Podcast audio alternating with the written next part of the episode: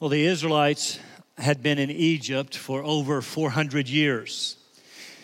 It was not their country, they were, I suppose, resident aliens. The, the Egyptians had long forgotten an, an Israelite prime minister named Joseph who had saved their country from a terrible worldwide famine. And then, after Joseph had passed off the scene, the, the Israelites were growing rapidly into a great nation, just as God had, had promised. So, fearful of and to control them, the Egyptians made slaves of the entire Israelite population. It was a miserable existence. God's chosen people living in a country not their own, oppressed by those around them. Let me say that again. God's chosen people living in a country not their own, oppressed by those around them. But God had not forgotten his people, not for a moment. He knew where they were and, in fact, knew what he was doing. When the time came, he would send a deliverer to redeem them from Egypt, to bring them to a country of their own, just as he'd promised. The great deliverer, of course, was Moses. God appeared to Moses in a burning bush, told him, Won't you go to Egypt, to Pharaoh, and say, The Lord God says, Let my people go. Well, you know the story well. It is of Charlton Heston, Ten Commandments, and Disney Prince of Egypt fame. Pharaoh would not let them go, and so God unleashed 10 miraculous plagues against them starting with turning the water into blood and ending with the death of the firstborn throughout Egypt. The Israelites were, were spared from the plagues, but, but that last one required that they, that they do something to demonstrate uh, their trust in God so that He would spare them. On the night the death angel was to pass through the land, killing the, all of the firstborn, the Israelites were to select a lamb, unblemished and spotless. Kill it, sacrifice it. They, they were to take the blood of the lamb and put it on the doorpost and on the lintel, the header beam uh, uh, uh of the doorways into their homes. And, and then when the death angel passed through that night, he would see the blood and he would pass over that house. You see, God's people of faith were within, uh, under the blood. This event became known as the Passover. Many suggest it was the high point of Israel's history in the Old Testament, at least, when, when God preserved and, and rescued them, redeemed them from the land of Egypt, and eventually led them to Canaan, a land of their own. So important was this event that God wanted them to remember. And so, at his instruction, it became an annual celebration when they would kill and eat a lamb uh, in commemoration of what he had done for them when he delivered them. Now, to be clear, the Passover lamb was not sacrificed for their forgiveness of sin, okay? But, but to, to commemorate the rescue, uh, the redemption that they had from slavery.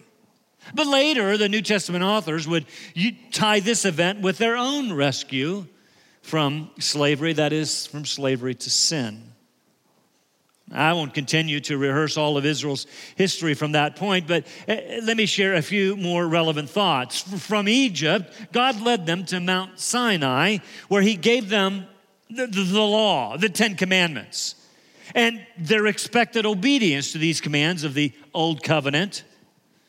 Of course, we know the, the law was never intended to make them righteous, it couldn't. Not because of some failing on the part of the law, but because well, because of the weakness of human flesh. So, as a consequence, right after the law, God gave them instructions for, for building a tent, a, a tabernacle where He would meet with His people. He also gave them at that time the sacrificial system by which they would offer animal blood sacrifices to be forgiven uh, of their sin. And in the midst of all of that, in the book of Leviticus, God told them the reason for all of this, you know, the Ten Commandments and the, and the tent and the, and, the, and the animal sacrifices is because you're to be holy, for I'm holy. If you're going to be my people, you need to be holy. But we know, don't we? Those animal sacrifices never seem to seem to do that. We also know it can never take away sin forever. No, those sacrifices simply pointed to the sacrifice to come, the Lamb of God who would take away the sin of the world. It's interesting to note that Jesus died during that annual Passover celebration because Paul will tell us he is our Passover lamb who rescues us, who redeems us from our slavery to sin. He is the one in whom we find justification, the, the declaration of righteousness, the holiness, in whom we find forgiveness.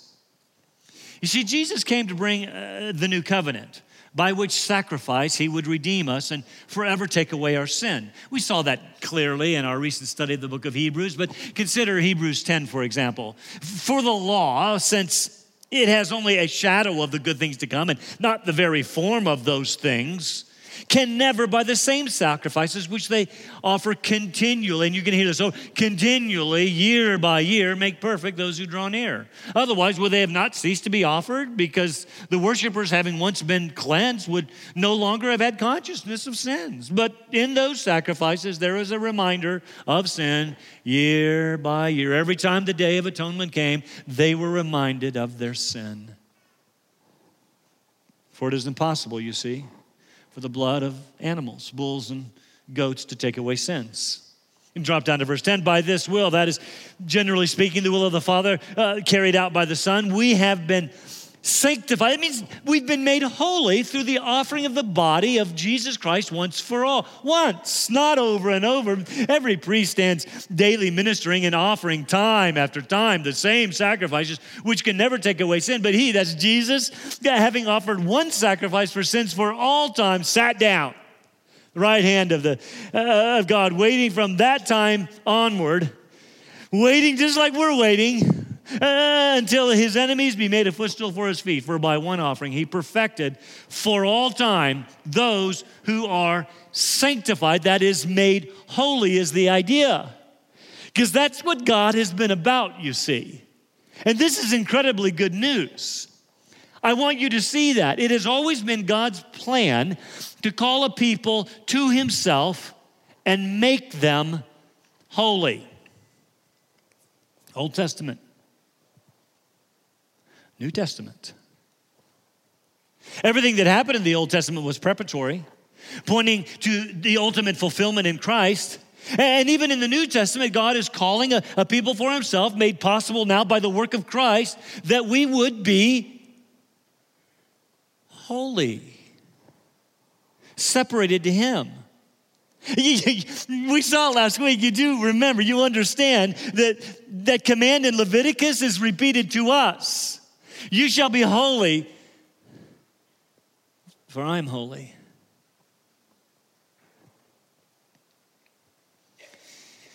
In our ongoing study of 1 Peter, Peter spent the first 12 verses of his letter celebrating this great salvation that we have because of the work of Christ. It's, it's been rather incredible, took us weeks to do it, but as is often the pattern in the New Testament, these glorious theological truths are followed by well, some commands. Because of what God has done for us, therefore, my people, you have some responsibilities. Last week we looked at chapter 1, verses 13 to 16, where we saw two commands. We are to pursue hope, that is, we're to fix our eyes on the grace to come to us at the revelation of Jesus Christ. So fix your hope on the return of Jesus because he's coming. And so, as a consequence, we are to pursue holiness. Be holy in all of your conduct. Because God, our Father, is holy. Well, those were the two commands in, the, in the, those verses. There was a third one. There, there is a third one in, in, in verse 17. And I didn't cover last week on purpose. And I actually thought this week, you know what I could do? Christmas is coming. Everyone's kind of getting a jump on Christmas. We could get a jump on some Christmas messages. And I could just start preaching, you know, away in a manger and stuff like that. And that'll be fun and good. And we talk about presents and all of that. And then in January, when we come back to First Peter, I could just go to like verse 22. Maybe they won't notice. Because there's a third command in verse 17. Let, us read it. Uh, let's start at verse 13 to kind of pick up that context. We'll go through verse 21, which is our text for today. Therefore, in light of this great salvation, preparing your minds for action, keeping sober in spirit. Here's command number one fix your hope completely on the grace to be brought to you at the revelation of Jesus Christ. Okay, I kind of like that when Jesus is coming back. As children of obedience, do not be conformed to the former lusts which were yours in ignorance, but like the Holy One who, who called you, be holy yourselves in all your behavior, because it is written right out of Leviticus you shall be holy, for I am holy. It's a little harder to swallow, but okay. If you address as Father the one who impartially judges according to each one's work, Conduct yourselves in fear during the time of your stay on earth. R- really? N- knowing that you were not redeemed with perishable things like silver or gold. This is not a cheap salvation that you have from your futile way of life inherited from your forefathers. You were redeemed with the precious with precious blood as of a lamb unblemished and spotless. Sound familiar? The blood of Christ. For he was foreknown before the foundation of the world, but has appeared in these last times for the sake of you, who through him are believers in God, who raised him from the dead and gave him glory, so that your faith and hope are in God. First glance, that, that verse 17 can appear rather unsettling, can it? Maybe even troubling. I suppose it should. If we're seeking to obey the first two commands of pursuing hope and pursuing holiness, if we if we keep the second coming of Christ right before our minds and, and keep a, a passionate pursuit of holiness, then this passage, in addition to serving as a warning, can actually be an encouragement to us. But listen, if you're not doing those first two commands, that, that third one takes on a whole new light fear.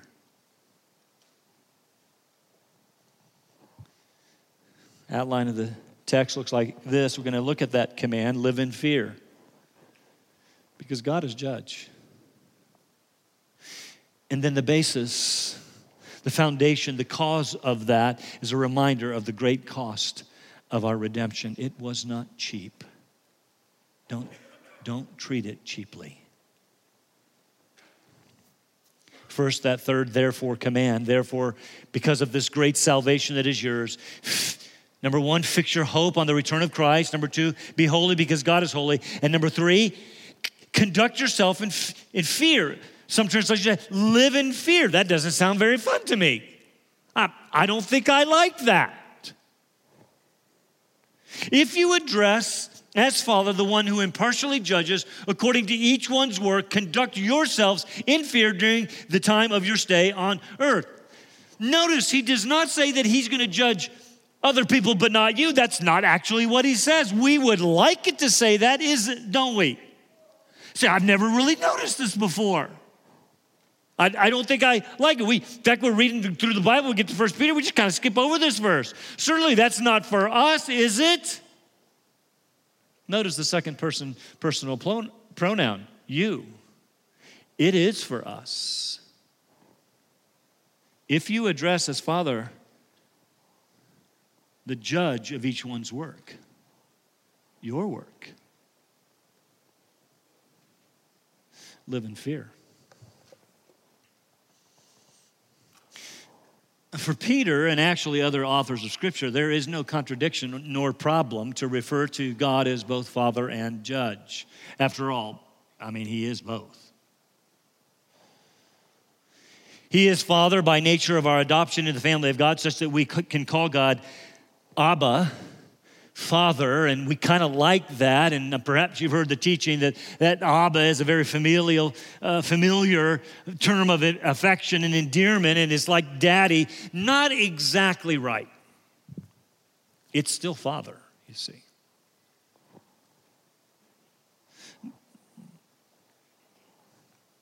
He is Father, we are children. When, when he taught us to pray, even Jesus gave us instruction to call God our Father. But notice what follows Our Father, who art in heaven, hallowed, separate, holy be thy name. We must not become so familiar that the idea of God, the very mention of his name, fails to produce reverential fear. Peter is actually saying, live with the second coming uh, of Christ in view and thereby be fearfully holy. Now, I know you'd like me to retranslate that word. Many people do. But it is the word phobos from which we get our word phobia. The word means fear.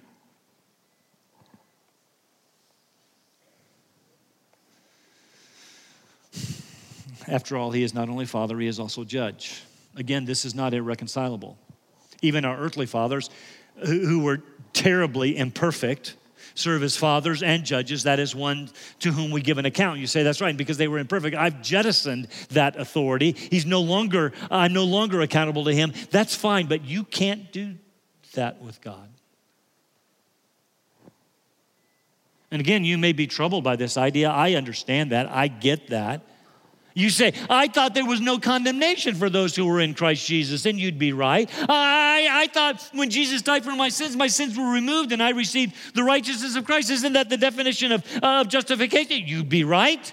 My sins will not be held against me, held to my account. They are removed as far as the east is from the west, uh, buried to the depth of the deepest sea to be remembered no more, right?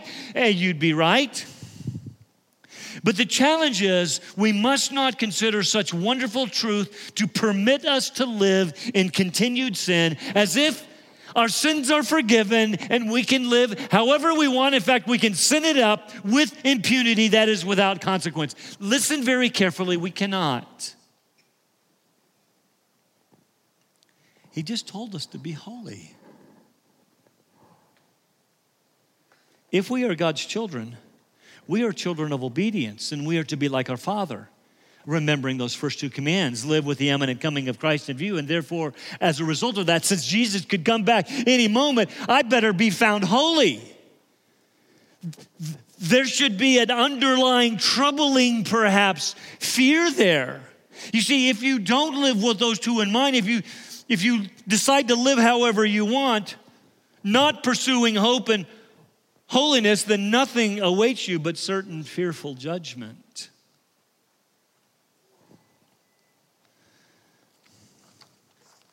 You see, if you do not live with the coming of Christ in view, if you do not then pursue holiness, the alternative is to live an unholy, sinful life. Right? We can't do that, my brothers and sisters. Fear of God coming in judgment should motivate us to pursue holy lives. This is what Peter is holding out. There is no terror, to be clear, for those who do pursue hope and holiness, but if you do not, live in fear. He is judge. Paul writes it this way work out your salvation in what? Fear and trembling.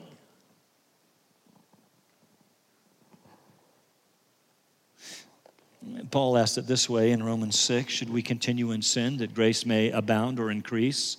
May it never be. How can those who are dead to sin continue to live in it? In other words, those who have been justified, declared righteous, positionally are to pursue righteousness or holiness practically. We cannot treat this great salvation that he just talked about in the first 12 verses as a fire escape from hell and live like we want. I've got my ticket. Here it is. And so I'm a citizen of heaven, but I live like hell. You can't do that. We should not presume upon grace. We should not assume that forgiveness gives us license to sin. We should rather conduct ourselves in fear, knowing that God is both Father and Judge. And so, right now, let me ask you as I've asked myself. What are some sins that you need to deal with that you think nobody knows? In the deep dark, hidden recesses of your mind or your heart or your actions. Just a little sin will do you. You've put it off, perhaps even thinking, I'm all right with God because I have Jesus, so a little sin won't matter. It matters. Yes, it is true. If we truly know Jesus as Savior and Lord, our sins have been forgiven. But we still live in a broken world surrounded by sin and its constant enticements. We should pursue holiness. We should conduct ourselves in fear. It should be bubbling right underneath the surface of our lives. Knowing that to give in to sin is not as a way of life, is not, I'm not saying that we should, that, we are perfect. No, no, don't hear me say that. But if we give in to sin as a way of life, that is not the way followers of Jesus Christ live. And to do so as a way of life is to face God, I am saying, as judge. Uh, there are several ways that you can view this text and its warnings. They, there are verses all over that speak of Christians being judged right now, for example. In fact, chapter four of this book will, will, will tell us that judgment should begin with the house of God. That's true. And so some will say we, we, we should hold each other accountable to holiness, and that's true. We, we should do that. We should practice church discipline per Matthew chapter 18. We should, and we do. After all, God disciplines the, the lives of disobedient believers, doesn't he? Hebrews chapter 12, that's true. But is that the context here? Others want to say Christians will stand before the judgment seat of Christ. Okay, let's make it future because that seems to be the context. They'll be rewarded for things done, good or bad, Paul says in 1 Corinthians 5 or 2 Corinthians 5, we will be rewarded for things done well for the sake of Christ. You know, for 1 Corinthians 3, gold, silver, precious stone, for, for works done not done well, that's kind of wood, hay, and stubble. That's just going to burn up. That's true, but is that the context here? The, the judgment seat of Christ. Peter says, Be holy, live in fear, because God will judge. I am suggesting to you today that it is a warning. Live with Christ coming in view, which will produce holy living by the Holy Spirit. And remember, God is Father and Judge. If you profess to know Christ, you should live like you do.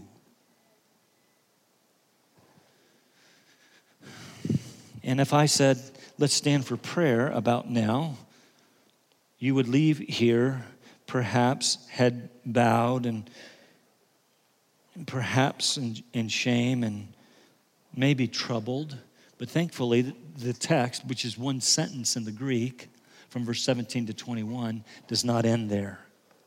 The reason that we can live with confidence and hope in the return of Christ, the reason that we can pursue holy lives, the reason that we can conduct ourselves in holy, reverential fear is because of the glorious work of Christ for our sakes. You see, he starts the chapter reminding us of the glorious gospel, and he ends it that way.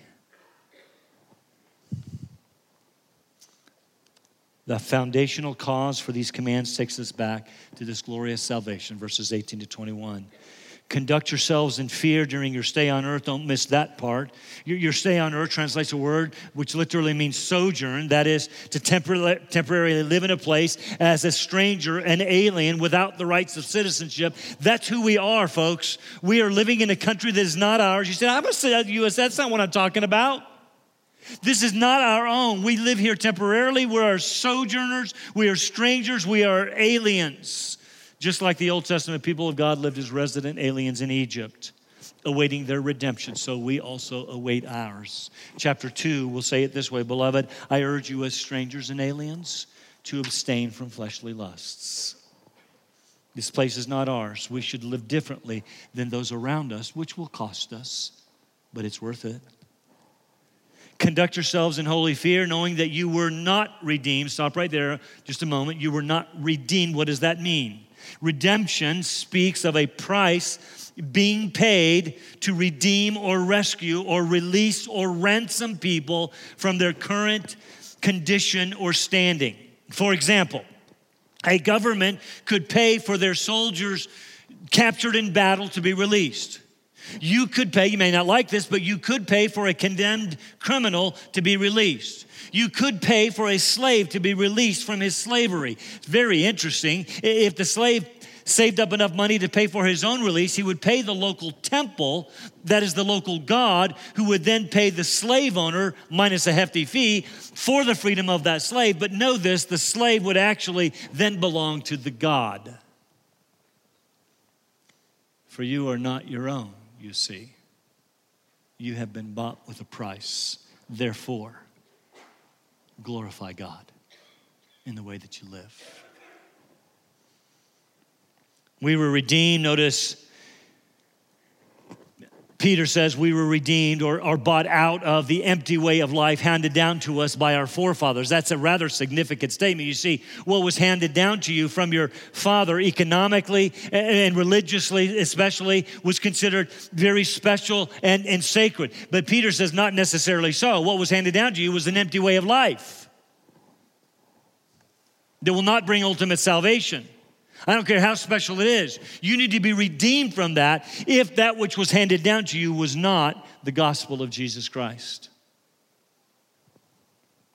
Verse 18, Peter says, This is not what you were redeemed with. He'll say what you were redeemed with in verse 19, but verse 18 says, You were not redeemed with silver or gold or something paltry like that. Why does he say that? Because in the Old Testament, under the Old Covenant, the firstborn of every family belonged to God because remember, they had been rescued, they had been redeemed from the death angel. And so the firstborn then thereafter belonged to God and needed to be redeemed. Exodus 13, right after Exodus 12, which is where the Passover happens, Exodus 13 says, And it came about when Pharaoh was stubborn about letting us go that the Lord killed every firstborn in the land of Egypt, both the firstborn of man and the firstborn of beast. Therefore, I sacrifice to the Lord the males. Here's how I do it the first offspring of every womb I sacrifice is the idea, but every firstborn of my sons I redeem. So if you're the firstborn as, as a person in your family, you had to be redeemed. How? Numbers 18. Every first issue of the womb of all flesh, whether man or animal, which they offer to the Lord, shall be yours. Nevertheless, the firstborn of man you shall surely redeem. How do you redeem them? You paid for them. As to their redemption price, from a month old, you shall redeem them by your valuation, five shekels in silver, according to the shekel of the sanctuary. So you, your firstborn son, you would go to the you'd go to the sanctuary, you go to the tabernacle and say, "Here's five shekels, so I can keep my boy." Even to this day, Jews pay the priest this price to redeem the firstborn. This was the practice. But now, referring to our redemption in Christ Jesus, Peter writes, You were not redeemed with perishable things. How paltry is that redemption? Gold and silver perish. What does that say of the value of redemption? But now, verse 19, we were redeemed with something infinitely more valuable with precious blood as of a lamb unblemished and spotless. That is Passover lamb language, which speaks of the sinless perfection of Christ. All over the New Testament, we read that Jesus was perfect. John the Baptist said of Jesus, Behold the Lamb of God who takes away the sin of the world. Revelation 5 says that John saw standing in the middle of the throne. As they were looking for someone who could take the, the, the scroll from the hand of, uh, of the Father, who could take the scroll. They were looking for someone. And, and, and there in the middle of the throne was a lamb as it had been slain 28 times in the book of Revelation. John speaks of Jesus as a lamb which had been slain. Were redeemed with the perfect, precious blood of Christ. Don't for a minute think that because salvation is free for you, that it's cheap. It was purchased at great price. Not even all the gold and all the silver in the world which perishes. See, when a price was paid for redemption, it was usually paid to someone. The early church fathers used to say the price was paid to Satan. That's been rightfully dismissed for centuries. But who got the payment? I mean, there's got to be a payee who's paid. Some say that God was paid. After all, Isaiah 53 and other passages make clear the sacrifice was to God. That may very well be. But the emphasis is never really on the payee. Rather, the emphasis is always on the payment the precious blood of Christ. In Revelation 5, when those four living creatures and the 24 elders fall down singing a new song, they say, Worthy are you. Once he takes that seal to open the, to, uh, uh, that scroll to open the seals, Worthy are you to take the book and to break its seals, for you were slain and purchased for God with your blood.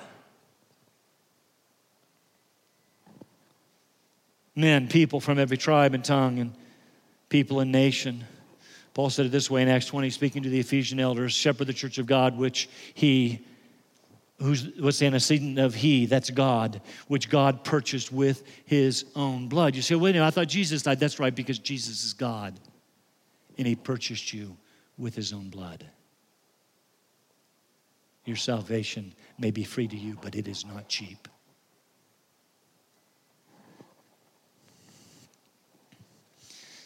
Our ransom from the slave market of sin transfers us from the kingdom of darkness into the kingdom of light, and it comes at great cost. Verses 20 and 21, as we close, tell us when and why.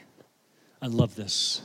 Verse 20, make sure that we understand this was no afterthought. Look, look, look at verse 19 and verse 20.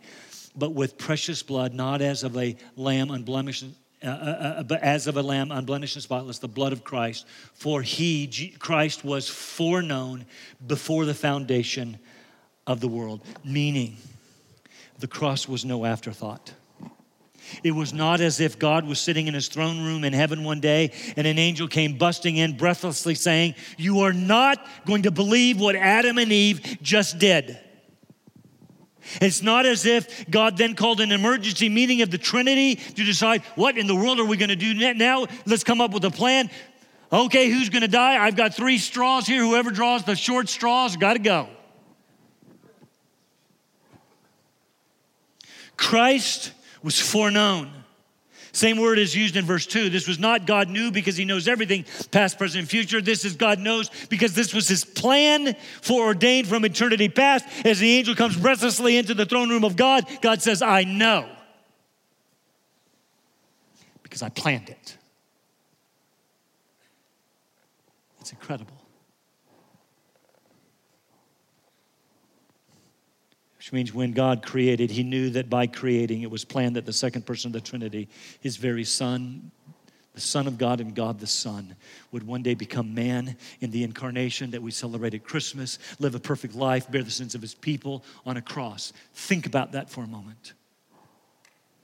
God knew all three persons of the Trinity were involved in creation. When God God knew when he formed the land that would be Palestine when he formed the plot that would be Jerusalem, when he piled up the dirt that would be the hill called Calvary, when he planted the trees that would become a cross. He knew and planned that his son would die for his people. Jesus came in the fullness of time, Galatians 4, appeared, which means he already existed. Don't miss that because the Trinity is eternal. He already existed, but appeared in these last times. The last times in Scripture refer to the time between the first and second comings of Christ. These are the last days. Every once in a while, people say, I think we're living the best. You have been. You were born in the last days. They go from the time of his first coming till his second coming. And as I said last week, we live in the best of times because we live post cross, the last days awaiting the return of our Christ. He appeared in the last times, don't miss it, for the sake of you.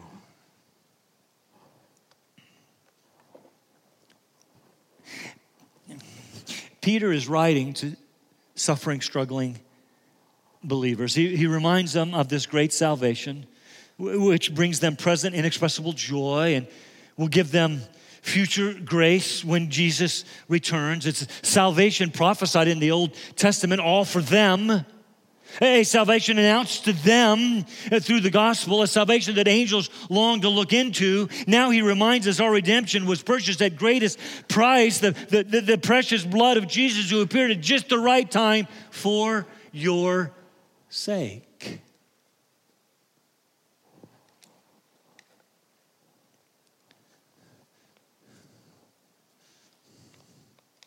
Jesus appeared he took on flesh so that he could take that flesh and have it nailed to a cross and bear your sins.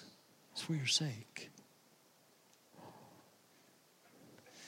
Verse 21 He appeared for our sake, who through him, through Jesus, are believers in God. The scripture is clear.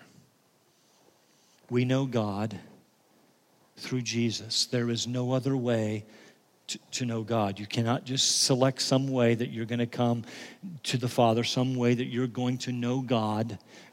No.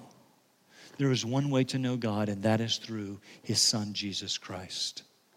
We are believers in God who raised Jesus from the dead. That takes us all the way back to verse 3.